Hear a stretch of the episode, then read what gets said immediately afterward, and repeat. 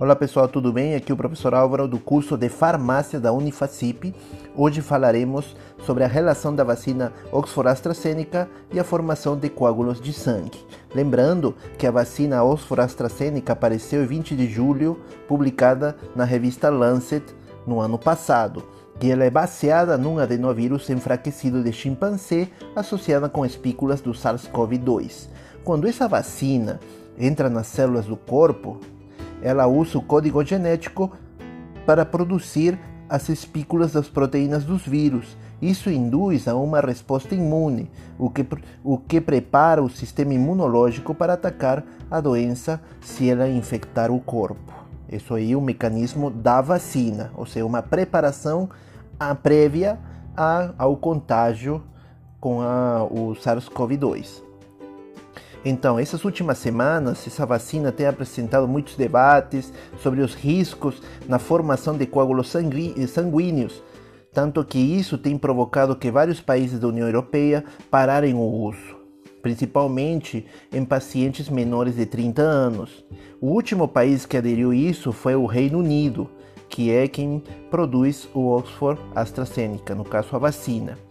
A União Europeia tem apresentado eh, alguns estudos falando que os coágulos podem ser efeitos secundários inusuais.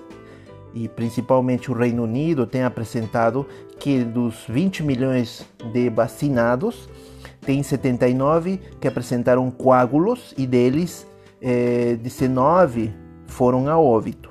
Só que isso foi, não tem um vínculo causal definitivo, então não se pode ter certeza se foi diretamente a vacina que provocou isso. Já a agência reguladora do, do Reino Unido, como se fosse a Anvisa aqui no Brasil, ela falou que tem uma forte possibilidade desses efeitos secundários da vacina serem eh, provocarem esses coágulos, só que de uma maneira pouco usual. Então, por que ainda a gente utiliza essa vacina? Primeiro, porque tem que se avaliar o balanço risco-benefício. E eles mostraram que os benefícios são maiores do que os riscos. Tanto que a Secretaria de Saúde do Reino Unido fez uma comparação de que o risco de, de sofrer esse coágulo pela vacina seria igual a sofrer um, o mesmo coágulo se fosse uma viagem de avião de longa distância. Então as chances são bem, bem curtas. E se a gente for ver que no, no Reino Unido os dados presentes têm apresentado que por cada milhão de vacinados teve quatro pacientes com coágulo, dos quais um foi a óbito. Então, e se agora fosse com, com o coronavírus, teríamos quantos? Teríamos é, um milhão de contágios. E aí eles morreriam 20 mil pacientes que tenham acima de 60 anos, mil pacientes se fossem até 40 anos e alguns centos se fossem eh, mais ou menos com 30 anos. Então a comparação é muito grande na quantidade de mortos.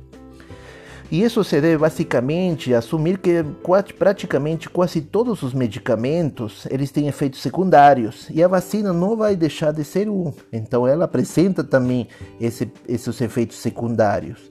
Tá? Por exemplo, os anticoncepcionais apresentam uma chance de seis vezes mais de a paciente sofrer coágulos sanguíneos, né, que a gente está observando.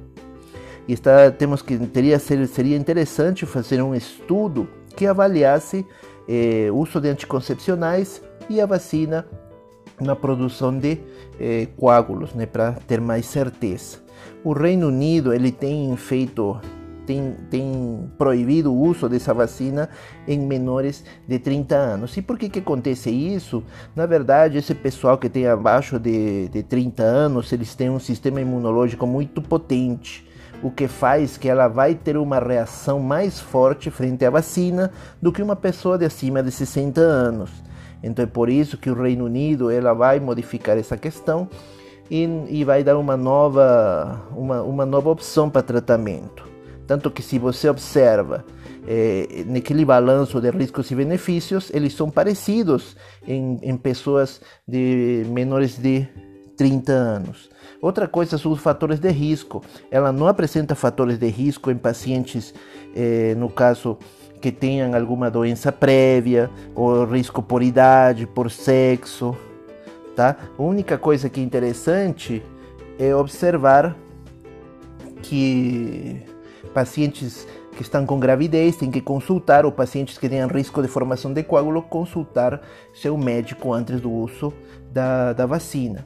Assim também temos que concluir que o fato dessa limitação em pessoas abaixo de 30 anos não significa que isso seja perigoso ou que essa vacina não dê certo. Tá bom, pessoal? Esse aqui é o, o professor Álvaro e obrigado pela atenção.